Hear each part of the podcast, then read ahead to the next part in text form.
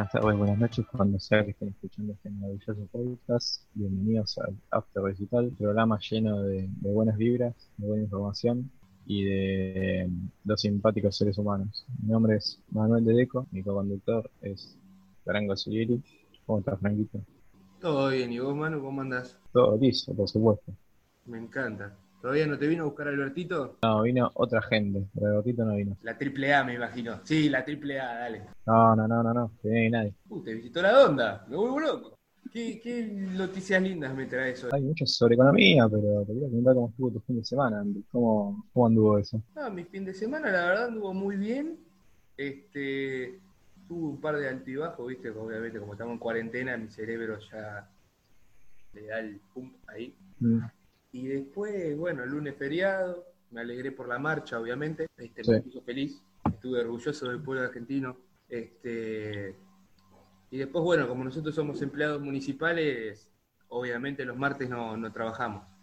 Claramente pasó eso ayer. Que no tuvo, no tuvo nada que ver con cierta competición europea entre un equipo francés y un equipo alemán. No, sí, claramente, por supuesto.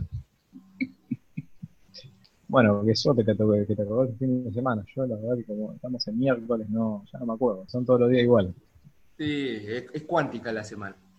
Cuántica, es así, onda dark, así la semana más o menos. ¿no? Uh, no me hables más de arte, no me hables de arte, porque ya me empiezo a- de- del presente, no, no, el, el origen es el final, el final es el origen y todo.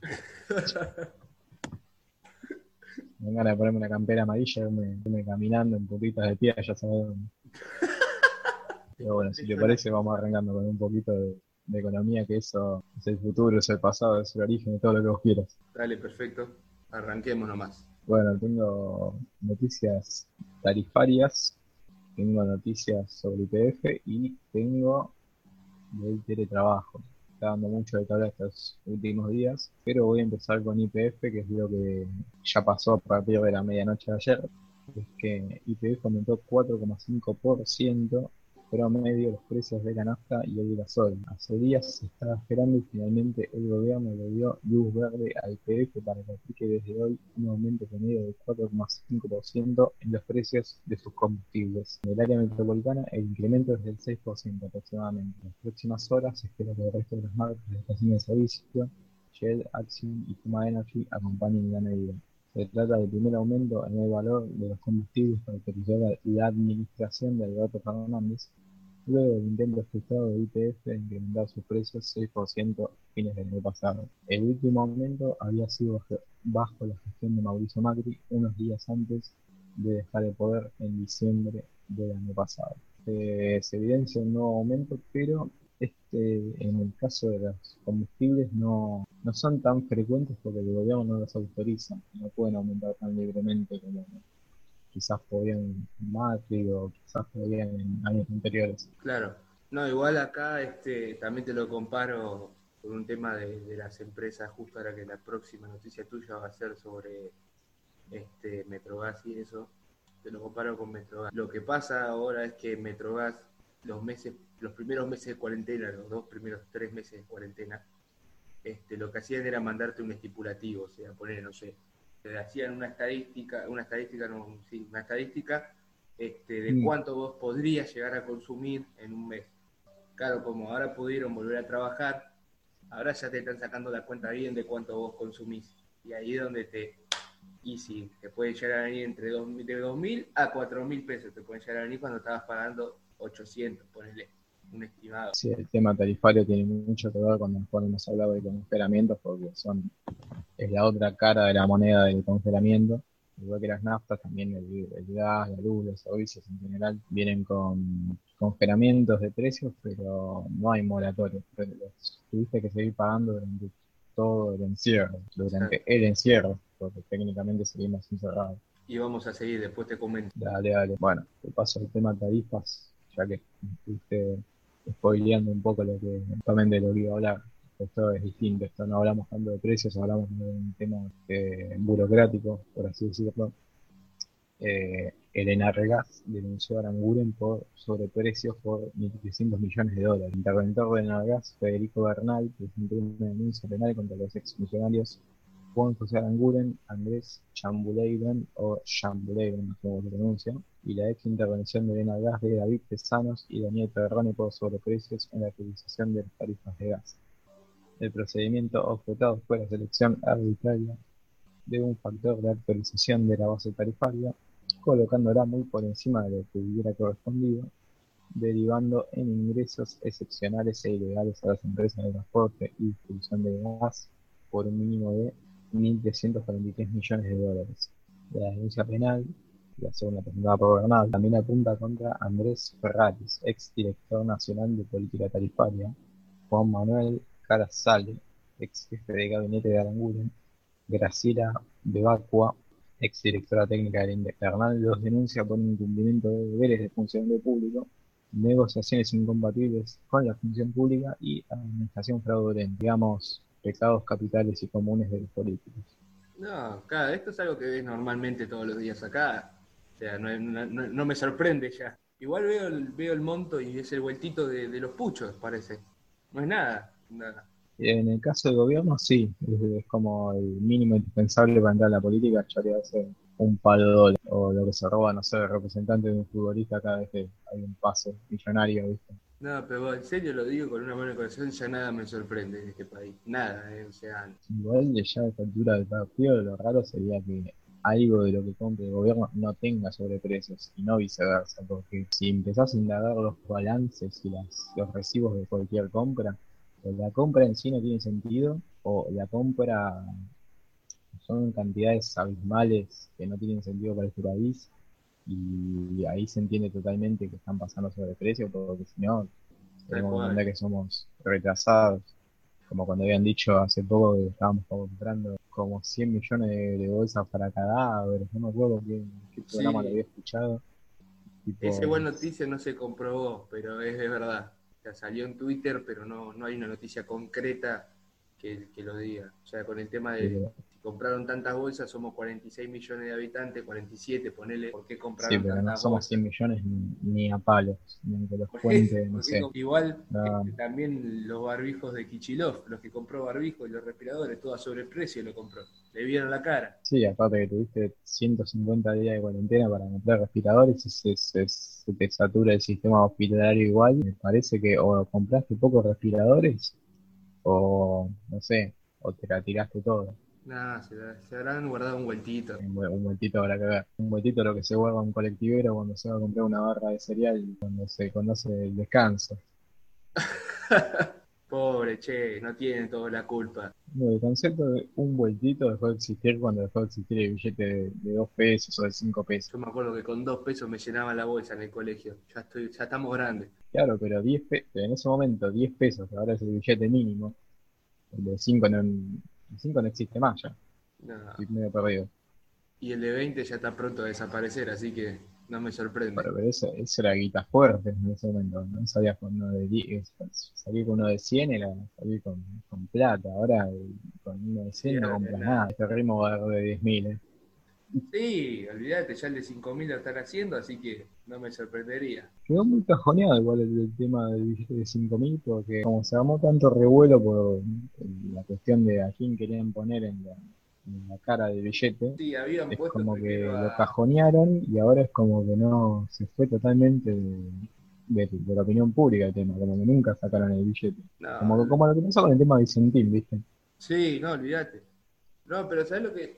A ver, está bien que Alberto quiera poner, volver a poner prócer, pero el tema es para un radical como Alberto, ¿quién son sus próceres? Pues ya veo que en el billete, no sé, de 100 pesos está Alfonsín, y nada, jaguatiro, ¿me entendés? Está bueno, pero hay que ver cuáles son sus próceres. No, pero importante con los billetes que tengan valor.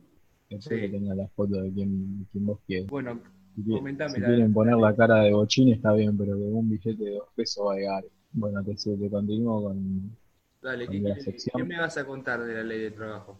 ¿Qué pasó ahora? Tengo de teletrabajo, sí. El 57% de las empresas con baja satisfacción por la nueva ley. Baja satisfacción. ¿Quién lo hubiese dicho?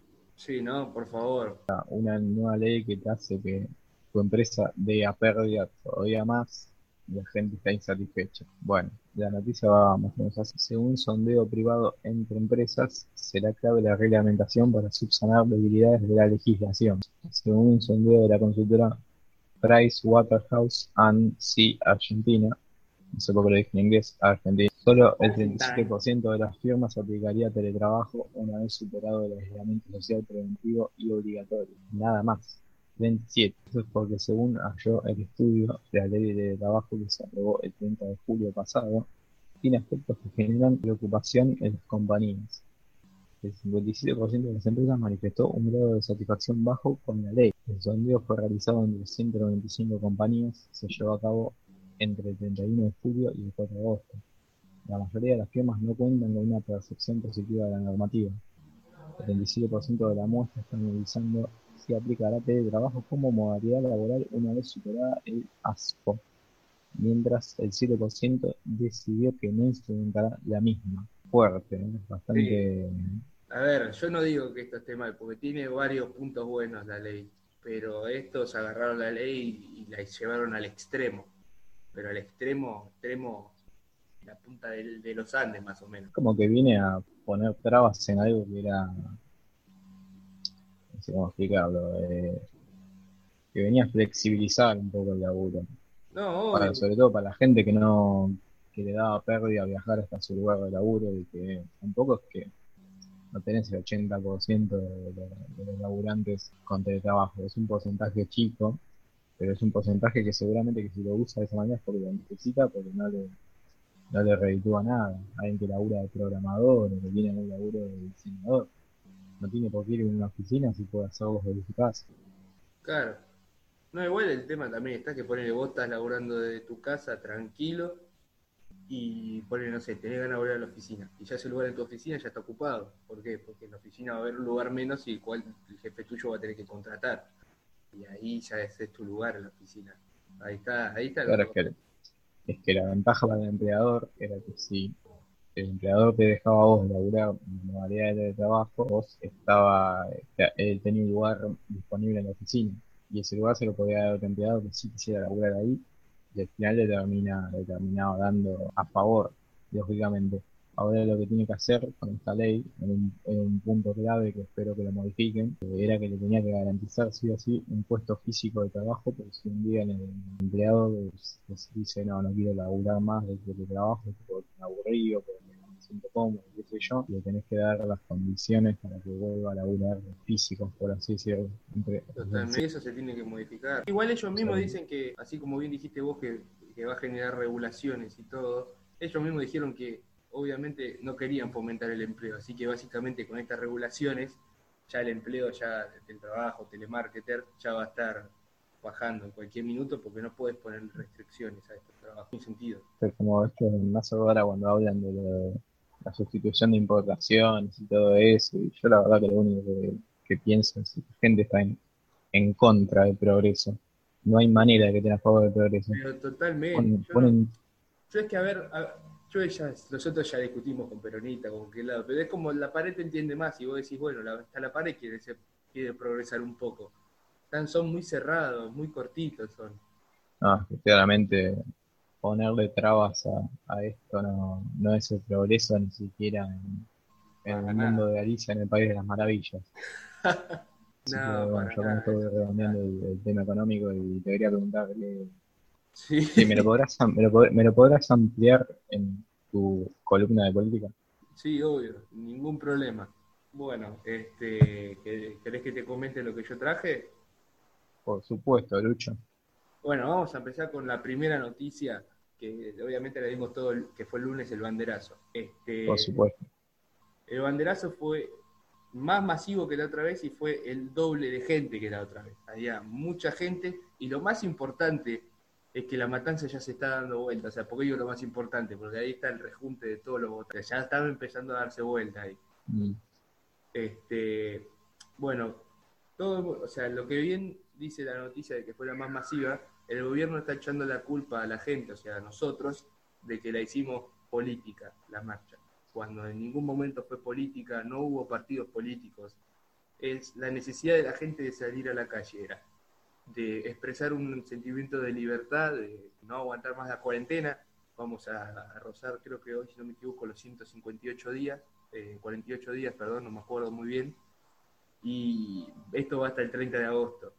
O sea, ya la gente hay una necesidad de que, que vuelva a la normalidad. Yo ayer te lo comentaba, para mí, mm. una cosa de lo que yo haría era básicamente volver a flexibilizar todo y el que tenga miedo que se quede en su casa. Porque una vez que vos le tenés miedo al virus es donde el virus gana en vos.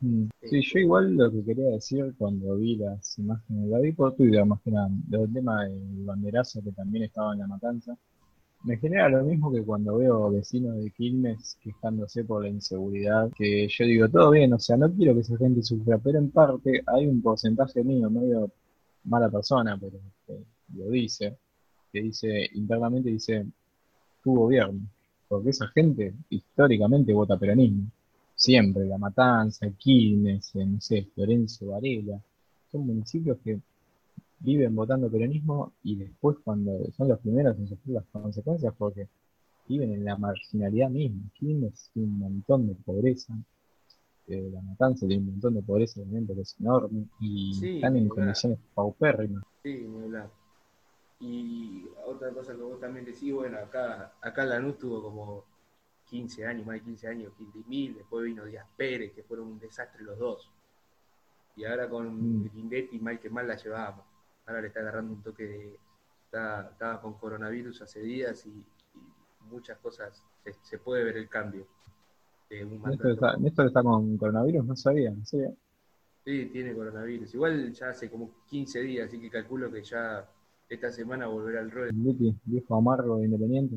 me, ponen, me pone patrulleros para que no más panen cuando vuelvo de noche. Y sí, invierte en Díaz Pérez se la deliraba toda, no, ni un patrullero había de noche. Nada, era un desastre, las calles todas rotas, un desastre. Bueno, te comento un puntito más sobre la, noticia. Estaban también en contra de la reforma judicial. Como bien habíamos dicho, de que querían expresar su sentimiento de libertad, todos estaban también algún, algún pequeña, pequeño grupo estaba en contra de la reforma judicial. El mm. tema que se sintió un impacto y ayer los, los que están con masa este, ya pusieron un freno y se pusieron de, como opositores ahora. O sea, más, más, que como diciendo, che, paremos un poco porque acá no, no estamos bien lo que estamos haciendo. Y también mm. estuvo Patri Bullrich, que yo la verdad siento un gran aprecio, que es también la presidenta del PRO. Y bueno, Macri desde Twitter diciendo orgulloso de que el pueblo argentino, no, papi, venía acá a reclamarnos desde en Suiza. Mm. Suiza, Francia, no sé ni dónde está. Eh, yo con el tema de Burrich es como que no, no soy de tenerle cariño a exfuncionarios del PRO, porque la verdad que la mayoría hicieron gestiones malas o fraudulentas, igual que el peronismo. Por ahí no con tanta violencia, si se quiere, pero en tema corrupción, pero también fueron muy inoperantes. Particularmente lo que me pasa con Burrich es que Burrich estaba a cargo del Ministerio de Seguridad y diariamente vos podías corroborar mediante siguiendo las cuentas de Twitter, oficiales, todas, estaban todo el tiempo utilizando droga, todo el tiempo. Y evidentemente la gestión en temas de seguridad, por lo menos todo el tema fronteras, mejoró. Y terminó con muy buenas cifras. Y, es, un dato que no se destaca seguido. Y yo creo que se debería tener en cuenta a la hora de nombrar funcionarios capaces que podrían ser eh, oposición en las próximas presidenciales, más allá de que falte un montonazo porque no, todos tienen eso. Y yo prefiero, honestamente, de corazón, si tengo que votar un candidato del PRO hoy, prefiero votar 30 veces a Burrich que votar a la Reta, que hoy tiene un silencio cómplice con el gobierno. Oh, aparte de que tiene un silencio cómplice, la Reta ya la semana pasada lo dijo, va a traer a Marquitos Peña de vuelta. ¿Para qué? No sé, no aprendió nada de los cuatro años que pasaron. No, no, no. Marcos Peña no lo quiere, ni, ni la madre de Marcos Peña quiere que vuelva Marcos Peña. No, pero es un desastre. Pasa que es muy evidente que la reta hizo un tongo con este gobierno. Lo voy a decir así como es porque es lo que es. O sea, hizo un tongo. Si no, ahora sí empiezan los primeros roces entre ciudad, con el AMBA, con el gobierno, por un tema de que le echaron ayer la culpa a la reta de que, ayer no, el lunes, perdón, de que fue el encargado de, de cómo fomentar la, la marcha del lunes. a lo cual él en La Nación ya el mismo lunes dijo que no estaba a favor y que no iba a ir a la marcha. No, hubo, hubo varios furcios por parte del gobierno para con la marcha. Inés González García, Crepla, estaban entre enojados y decepcionados, entre comillas. Sí, Yo creo que Cafiero eso. también lo puso. Creo que Cafiero y dos funcionarios más pusieron como las manos aplaudiendo a la gente, ¿viste? A modo burla, como diciendo bien, ¿eh? Che, le hicieron bien. Después, El Cafiero no, el Cafiero no le molesta porque cobra fin de mes todos los días. tengo una noticia de tu mejor amigo, Cafiero, ahora también. Que no ¿Qué sabes. pasó con Santi? No, creó otro, otro ministerio, pero otro ministerio no creó un decreto. El presidente sacó un DNU a lo cual este, va a estar a cargo Cafiero de lo que se van, lo que van a hacer. Sí, sí, Como que está en todos lados, ¿viste? Es como Waldo, ¿viste? ¿Dónde está Waldo? Pero ¿dónde está Cafiero? Está gastando guita ajena, eso seguro. Ahora vamos Ah, a... mirá, ¿Querés saber dónde está? Mirá el resumen de la tarjeta. Bueno, ahora también te presento la, la próxima noticia que es con respecto a la vacuna, que Sí, obviamente el presidente en la última conferencia de prensa que tuvo para todos el viernes aclaró lo de la vacuna y también aclaró que seguíamos en el confinamiento este, hasta el 30 de agosto. Lo, lo que hay que saber de la vacuna es que cada, cada dosis va a costar entre 3 y 4 dólares. Mm, A estos sumales que van a ser unas entre 250 mil y 350 mil millones porque el tema tiene que abastecer a toda América Latina, menos Brasil. sí. Brasil se va con la competencia de ese, de ese laboratorio.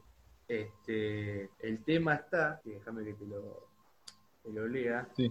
el tema está que la vamos a envasar en México, la vacuna.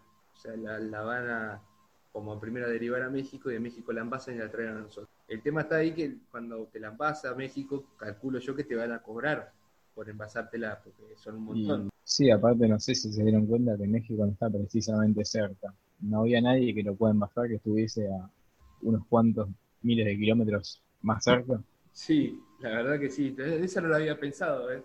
pero es verdad. Vamos a tener que, obviamente, bancar la vacuna con los impuestos, con todo, porque hay que pagarle a México el, el envasamiento. Y La van a mandar diluida. sí. Con Bueno. un tacho con agua. Bueno, eh, justamente se quejó el presidente de eso ahora, criticó un poco el viernes pasado también cuando le dijo la conferencia, de que él no quiere placebos. El tema está con los placebos, es que sí o sí te los tienen que dar, porque si no, bueno, yo selecciono un grupo de 10 personas, como están haciendo en Sudáfrica y un montón de países más, Inglaterra y creo que China. Seleccionan Mm. 10 personas y te, inyec- te dicen, te estoy inyectando este, la, la vacuna para el virus. El tema está que Sí. te dicen que te estoy inyectando, te- te- porque no quieren que se forme una histeria colectiva, como diciendo, uh, tengo la vacuna, listo, ya está, estoy, estoy curado, soy inmune. No, no quieren que se genere esa histeria colectiva y eso es algo que criticó el presidente. Obviamente las primeras dosis que están en fase 3 recién, ni siquiera están en Mm. fase 4 ya casi aprobados, van a venir con placebos, porque los placebos son para que no se genere histeria colectiva. Te quería comentar una cosa que en Twitter los últimos días creo que Por creo que lo habrás visto, pero no me acuerdo si lo comentamos. Aprovecho para comentarlo acá porque fue muy, fue cringe, vamos a decir la posta, fue cringe. Fue cuando dieron el anuncio del- de los muertos, no me acuerdo de qué día, que apareció Bisotti, si no digo mal, apareció con una payasa lado. Ah, el domingo, el Día del Niño. Sí, Claro, estaban dando muertos y estaban jugando como, viste, cuando Piñón Fijo hace a Chuchu Guá, que les hace hacer gestitos a los chicos. No, pero ya son impresentables. O sea, estamos en algo serio. Y, y no da a poner un- una payasa, un payaso, el payase. Lo Llámelo como ustedes quieran. No da. No queda bien. Pero te juro que hay momentos en los que cuando yo veo esas cosas me, me llevo la mano a la, a la frente así, pero hago así, así, así. Pero que duela, que se sienta que duela, ¿viste? Me decís, no, no puede ser tanta inoperancia junta en un mismo país. No lo soñó ni García Márquez.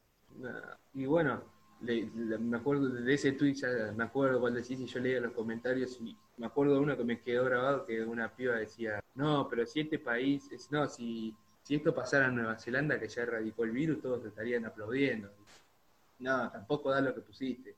Nadie, nadie quiere ver un payaso cantándote o diciéndote el pulpo, el mar y bailar. No, estamos anunciando los muertos, no, no queda bien. No, pero ¿Cómo se les ocurrió que esas dos cosas podían maridar correctamente sin armar un lío barro? No, no entiendo bien para qué tienen subsecretarías de las subsecretarías que están llenos de asesores, que todos tienen 50 asesores cada uno, eh, que le cierro el café a Kichirov debe tener 25 asesores y no lo conoce nadie. Todo lleno de gente y nadie se les ocurrió, no hubo uno, uno, uno que le dijera, che, no da, no, da.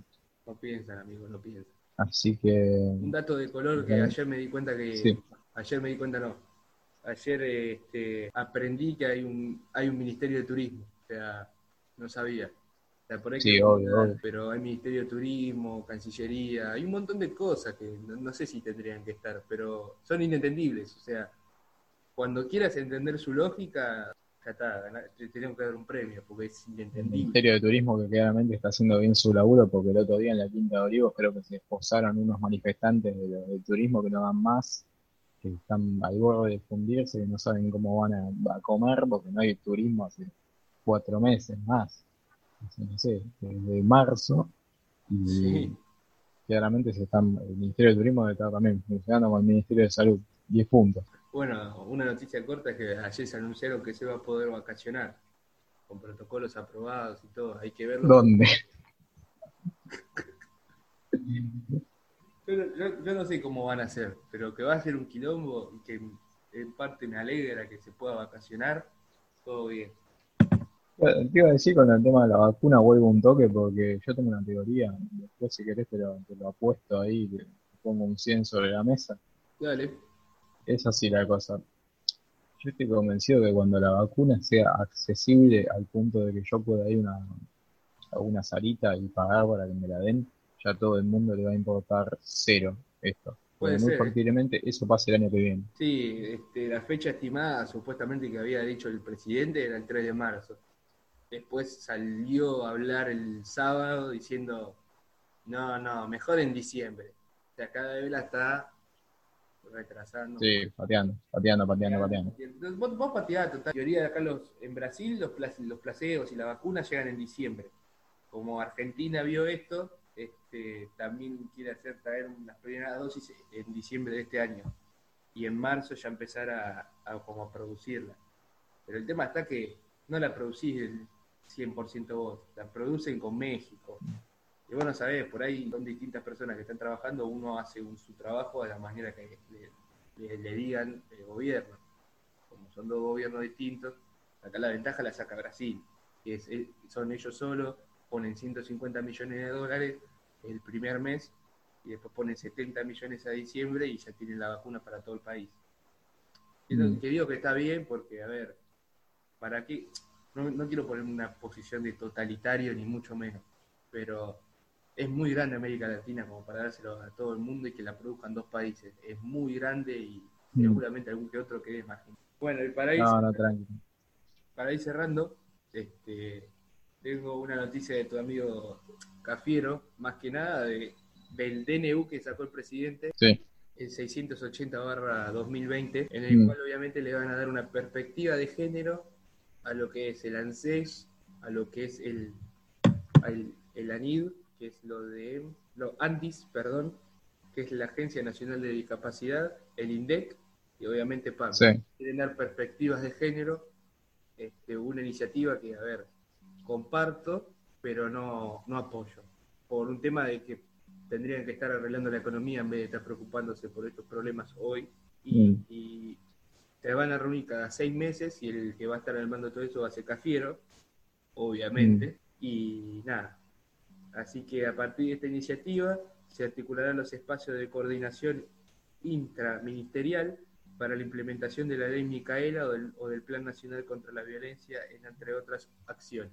O sea, todo eso se va a hablar una vez cada seis meses y después te liberan todos los violadores, todo, pero bueno, eso aparte. Para, para que se entienda la utilidad de lo que están haciendo con esa reforma de género, es, a ver, en mi barrio, lo veo en la nube, eh, hay las veredas, hace poquito vinieron a pintar los cogones. Las veredas están rotas, en su mayoría. Los cogones, lógicamente, también rotos. Eh, vinieron a pintar los cogones rotos y hay algunos que están a medio pintar. O sea, no viniste a hacer el laburo previo antes de pintar. Y encima todo, cuando viniste a pintar, los pintaste mal. Entonces, bueno, justamente, tapar un problema con otro problema, porque esto de la discriminación de género imposible. va a crear otros problemas eh, siempre y no se soluciona en definitiva nada porque institucionalmente Argentina igual es un desastre con la reglamentación de género, así que no sé, manejala. Nada, es un desastre. Así que bueno, esas son las noticias políticas de esta semana. Mucho movimiento todavía no hay, porque obviamente, a pesar de que el lunes fue feriado y toda la bola, mucho movimiento político no hay, pero esto es lo más importante. Asimismo, decir que el presidente dijo el lunes, cuando estaba hablando de San Martín, que había pocos textos. Por no decir que Mitre sacó uno de los mejores textos en su carrera de hablando del general San Martín y Belgrano. Así que bueno. Ciertamente conmovedor. Así que bueno, le vamos dando un cierre a este acto vegetal de miércoles, edición especial, edición de colección, ponele. Así que un gusto, Franquito. Nos vemos, Manu. Espero que todos tengan un buen día y una buena semana.